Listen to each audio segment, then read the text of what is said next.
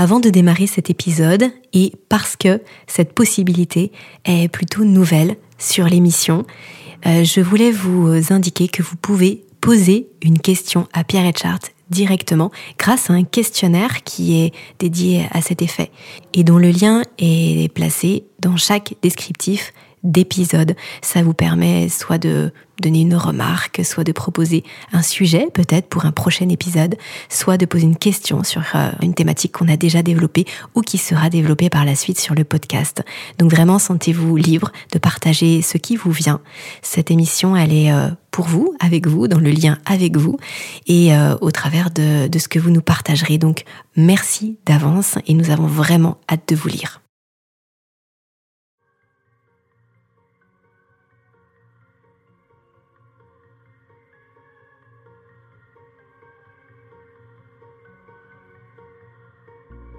Bonjour à tous et bienvenue sur cet épisode pilote d'Homéorésie du vivant, le podcast de Pierre Etchart. Ma voix vous surprend Pourtant ne vous inquiétez pas, vous êtes au bon endroit. Et d'ici une minute, vous connecterez avec celle de Pierre.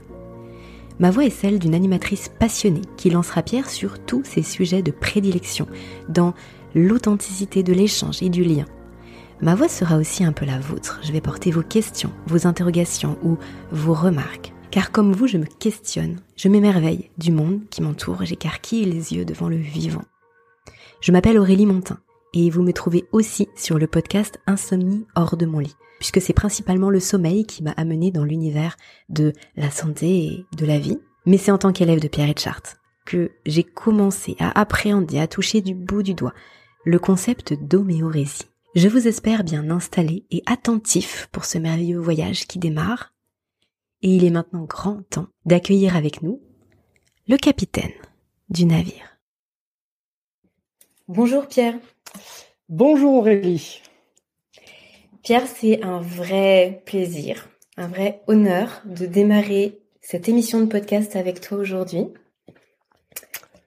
Et nous allons démarrer avec un sujet qui te tient particulièrement à cœur, et c'est pour ça qu'il va faire l'objet de ce premier épisode, mais finalement il sera le fil conducteur de tout ce qu'on fera ensemble par la suite ou presque. C'est le fameux pourquoi, un mot qui peut paraître assez simple, mais finalement qui est euh, empli de nuances et il y a énormément de choses à dire autour de ce mot-là. Qu'est-ce que tu en penses? Alors oui, ce pourquoi c'est véritablement le, mot qui m'a probablement le plus euh, suivi, le plus construit euh, et accompagné euh, pendant, je dirais, toute la partie de mon existence, en tout cas, qui était axée vraiment sur de l'accès à la connaissance. Et ce terme pourquoi, je l'ai découvert en premier lieu avec Le Petit Prince que Le Petit Prince, euh, lors de ma première lecture, euh, j'étais euh, j'étais un petit peu surpris et je, je comprenais pas pourquoi ce petit garçon parlait de cette façon-là. Je comprenais pas pourquoi il posait ces questions-là. D'ailleurs, c'était c'était assez surprenant pour moi par rapport à tout ce qu'on nous avait habitué, en tout cas, à, à avoir comme discussion lorsqu'on rencontrait une nouvelle personne, par exemple. Et, euh, et ça, ça m'a, ça a vraiment attisé ma curiosité et j'ai vu que finalement, à, la, à, relecture, il y avait vraiment une très très grande euh, dimension, une très grande dimension métaphysique en fait dans le Petit Prince, et euh, notamment par rapport à ce pourquoi.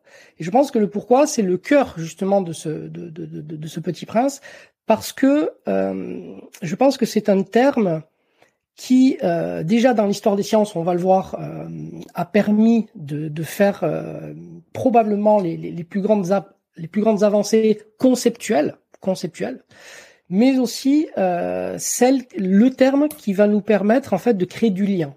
Et le lien, c'est vraiment l'autre penchant de mon de, de, de, tout mon travail. Et à partir du moment où j'ai réussi à me poser vraiment le pourquoi, mais en fait j'ai réussi à rassembler des morceaux qui étaient complètement éparses jusque-là et pour lesquels j'attribuais très peu de sens. Hmm. Est-ce que tu as un exemple à nous donner par rapport à ça? Oui, oui, oui. Euh, lorsque par exemple, euh, lorsque par exemple, euh, on nous donne pendant très longtemps, on... moi j'ai grandi en tout cas dans une dans une société où on mettait en avant énormément la notion de choix. C'est-à-dire qu'on disait que la notion de choix était quelque chose qui était rattaché euh, à la notion de liberté. C'est-à-dire que le fait d'être libre se caractérise par le fait d'avoir le choix. Et ce pourquoi m'a permis de me rendre compte en fait que c'était une illusion. C'est-à-dire que la notion de choix était une illusion, ce n'était rien d'autre qu'un divertissement pour nous cacher en fait le véritable, la véritable source de liberté qui est le pourquoi. Je te donne un exemple. Euh, on a l'impression, par exemple, d'être libre, de faire le choix, par exemple, de, de manger euh, tel ou tel aliment. Par exemple, je dis, euh, par exemple, moi j'ai le choix d'être végétarien et de ne pas manger de viande. Ou j'ai le choix d'être frugivore, de manger que des fruits. Et on a l'impression que c'est le fait de faire ce choix-là qui nous donne cet attribut de liberté. Je suis libre d'être végétarien ou d'être frugivore.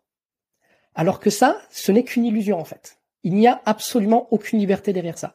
La seule source véritablement de liberté qu'il peut y avoir, ce n'est pas de faire un choix, mais c'est de comprendre pourquoi on a fait ce choix. Si par exemple moi, moi par exemple, j'adore les pastèques. J'adore les pastèques et je déteste les brocolis. D'accord? On peut très bien avoir l'impression, et pour moi donc l'illusion, que lorsque je mange de la pastèque, je fais le choix de manger de la pastèque ou que je fais le choix de ne pas manger des brocolis. Mais pas du tout. En fait, c'est quelque chose qui est déjà en moi. J'ai pas décidé au moment de naître de me dire, tiens, moi, dans mon programme, je, vais, je vais décider d'aimer les pastèques. Non. Je suis là, je suis, je me suis incarné dans la matière et j'ai aimé les pastèques. Donc, le vrai, le véritable pouvoir que je peux avoir de, compréhension et la véritable liberté qu'il y a derrière, c'est non pas de m'affirmer libre parce que je mange des pastèques, mais c'est d'essayer de comprendre pourquoi j'aime les pastèques et non pas les brocolis.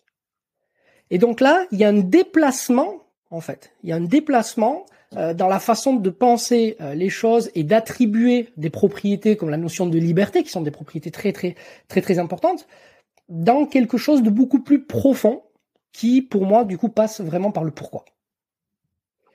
Et du coup, ce pourquoi, euh, comment tu le, tu le, euh, comment tu expliques qu'aujourd'hui, on ne se pose pas justement cette question du pourquoi? Pourquoi ce pourquoi, il semble un petit peu dissimulé et qu'on se contente finalement de se dire qu'on a le choix ou qu'on est dans, cette, enfin, illusion du choix. Tout à fait. Alors, historiquement, euh, historiquement et dans, l'histoire des sciences, et notamment dans la philosophie des sciences, on, voit très clairement, il y, a, y, a, des gens comme par exemple Edmund Husserl, d'accord, qui est l'un des l'un des plus, je dirais l'un des, des, philosophes les plus influents du XXe siècle. Donc c'était un philosophe euh, euh logicien autrichien, d'accord, de la fin du XIXe, début du XXe siècle. Il a été le fondateur de ce qu'on appelle la phénoménologie, qu'on y reviendra bien plus tard dans les podcasts suivants, qui est une discipline aussi très très très importante. Et ce philosophe-là, dans les années 30, donc 1930, euh, il a fait toute une série de, conférences euh, qu'il appelait la crise de l'humanité européenne.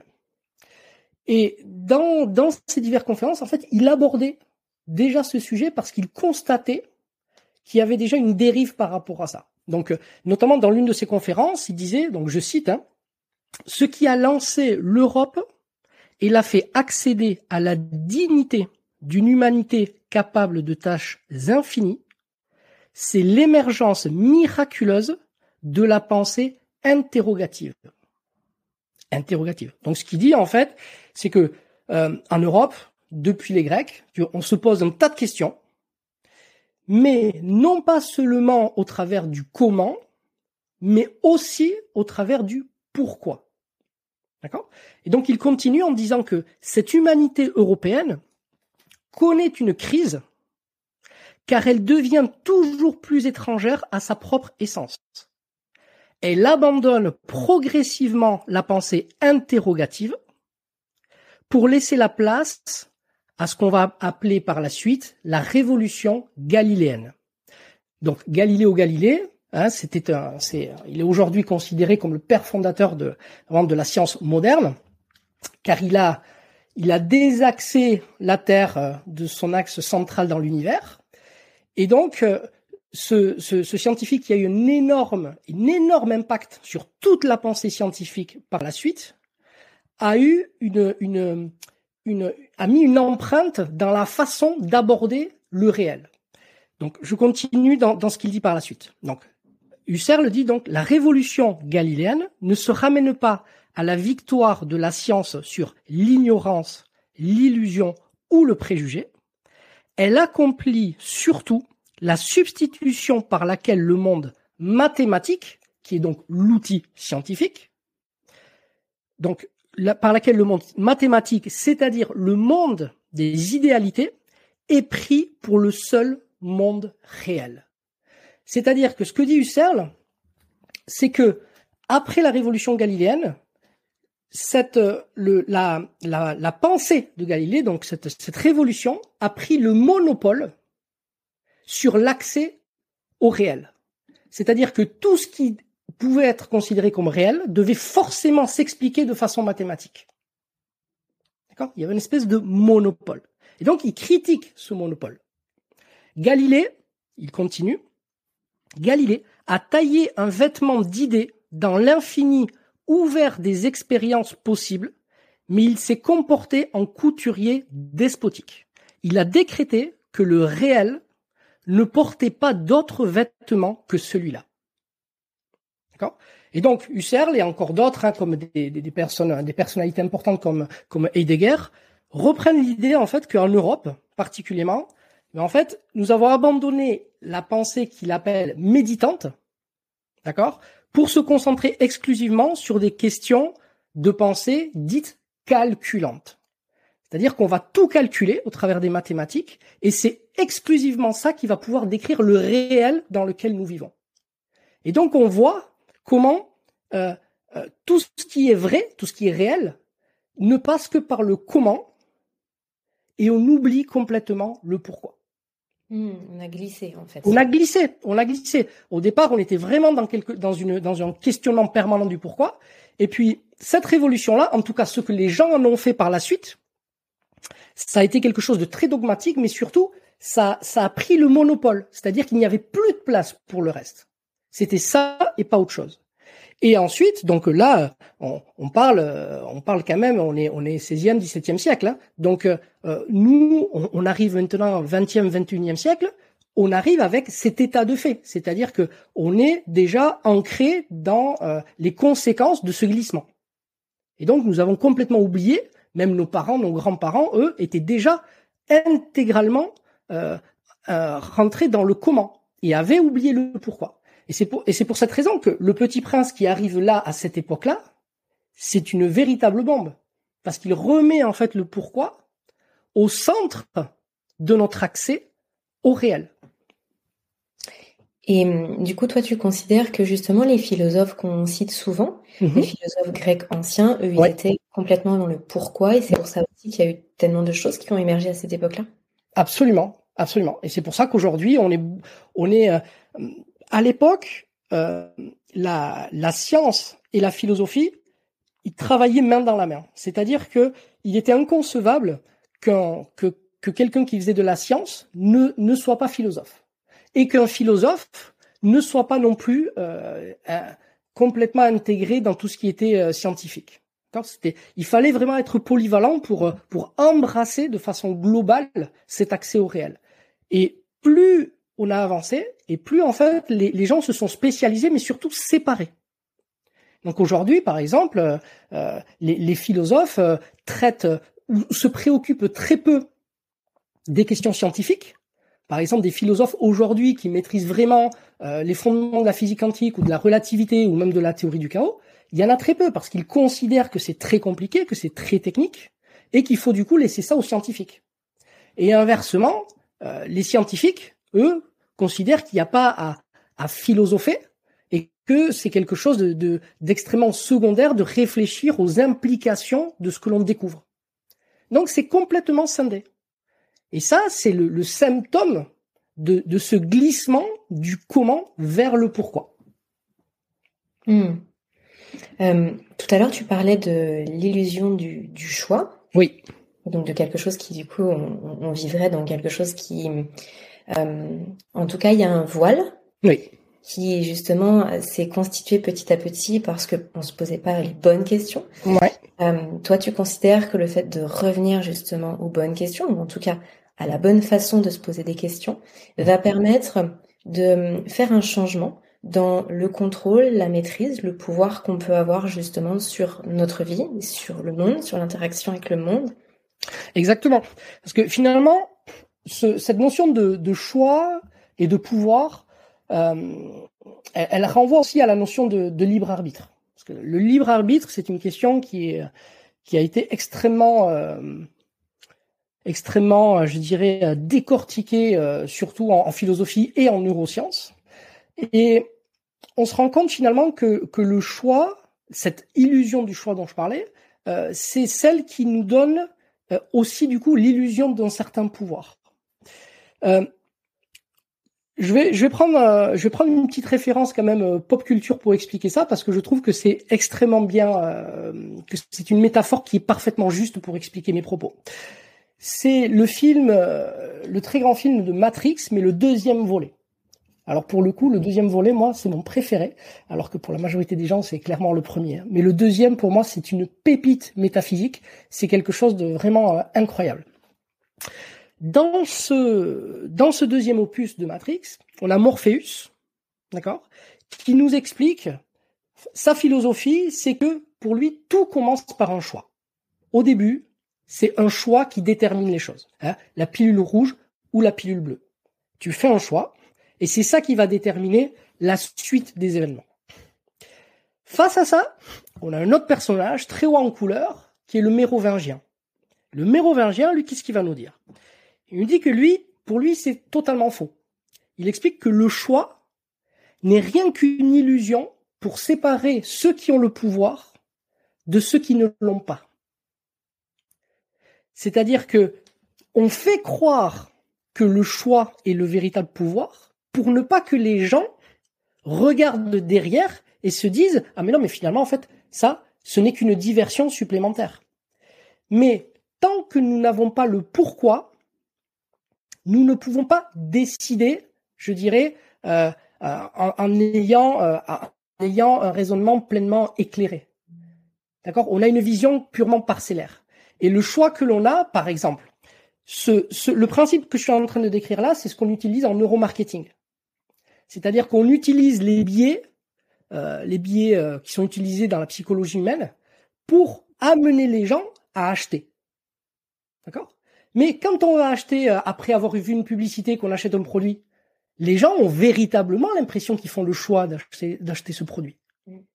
On est d'accord? Alors que le véritable, le, le véritable pouvoir, ce serait quoi dans ce moment-là? Ce n'est pas de ne pas acheter, ni d'acheter. C'est de comprendre pourquoi j'ai acheté.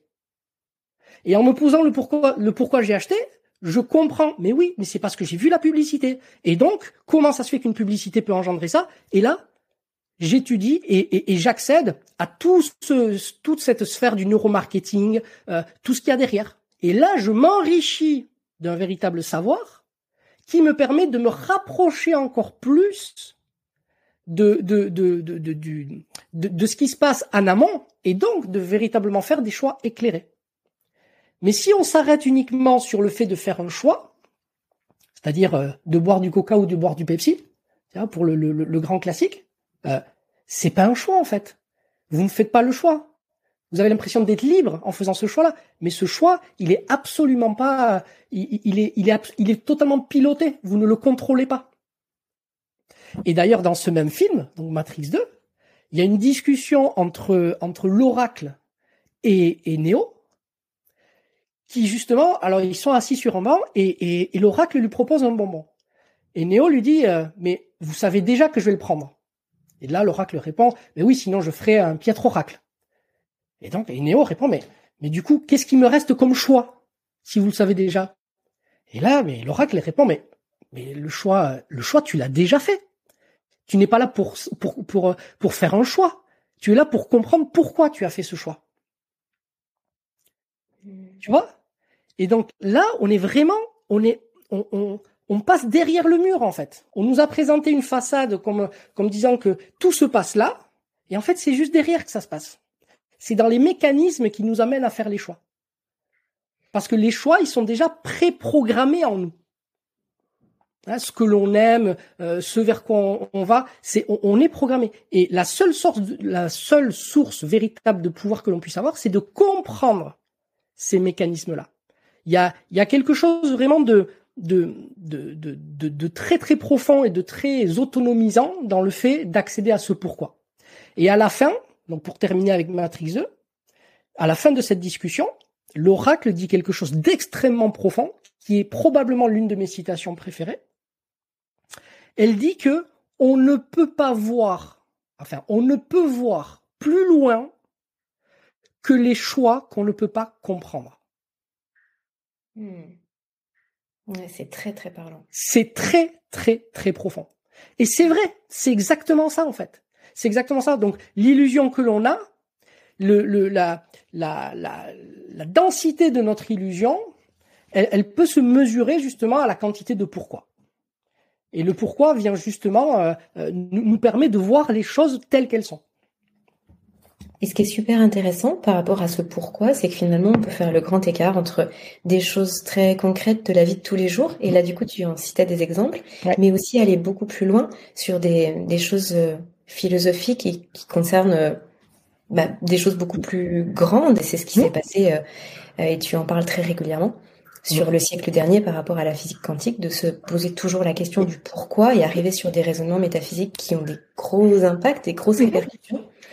Mais finalement, ça, ça, balaye beaucoup de choses. Ouais. Et ce qu'on a vu quand on a fait le, le, le, cours sur la physique quantique, c'est que, et c'est d'ailleurs pour cette raison que j'ai décortiqué le cours de cette façon-là, de façon vraiment historique, c'est pour montrer que à la base, c'est vraiment les, les, personnes qui se sont posées la question du pourquoi qui ont fait le plus avancer ces, ces modèles et ces théories. Parce que le pourquoi ouvre des portes conceptuelles que le comment ne peut pas avoir.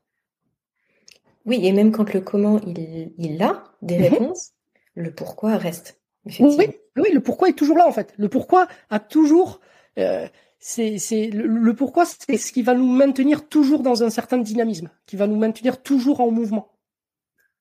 Il assure en fait une, une, une, une avancée permanente. Après, libre à chacun d'aller le chercher.